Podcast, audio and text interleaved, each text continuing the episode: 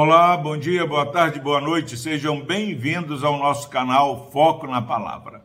Louvado seja Deus pela sua vida. Palavra do Senhor que se encontra no livro de Abacuque, capítulo 2, versículo 13, diz o seguinte: a palavra do Senhor.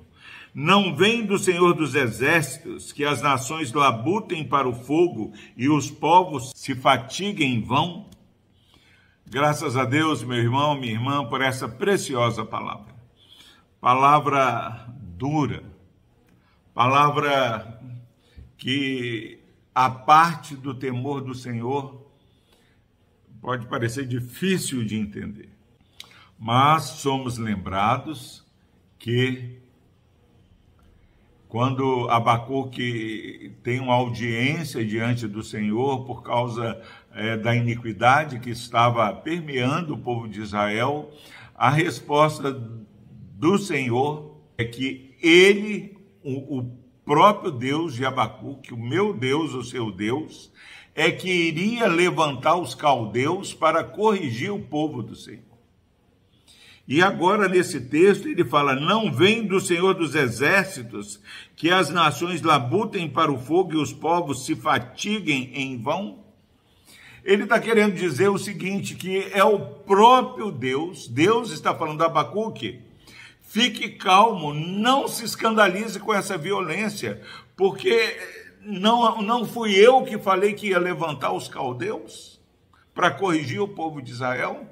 Não ache que o poder dos caldeus é, é, pode alguma coisa diante de mim.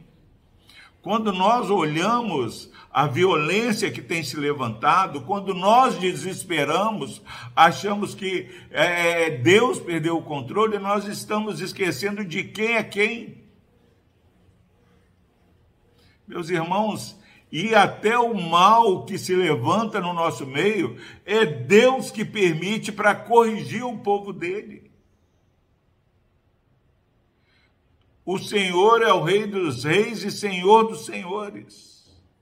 Do Senhor é a terra e tudo que nela há, os moradores e os que nela habitam.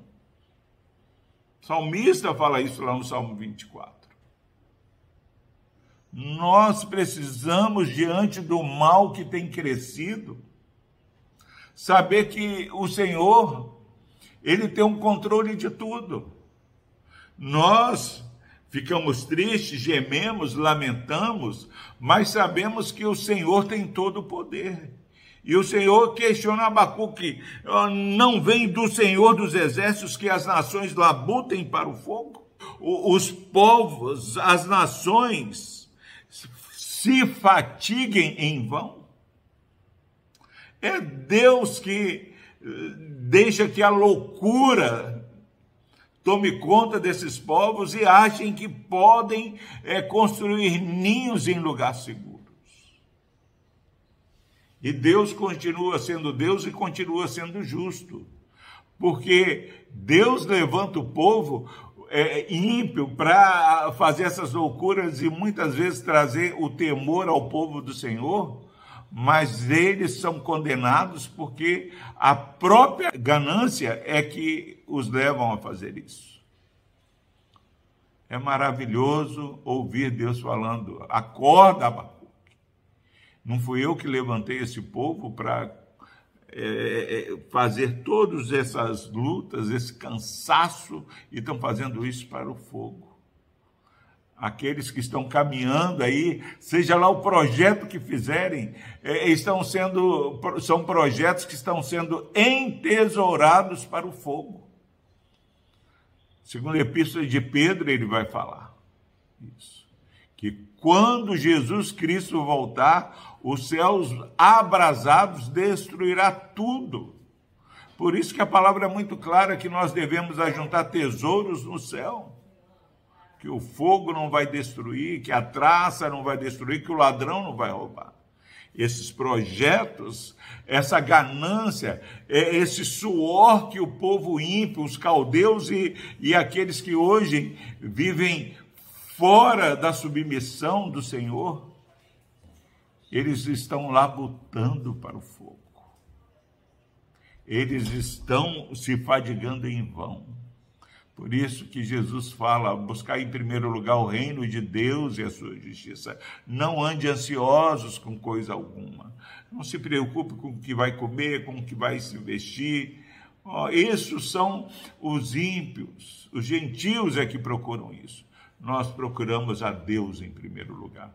É maravilhoso saber que se você está debaixo do jugo do Senhor, você não está é, se fadigando em vão.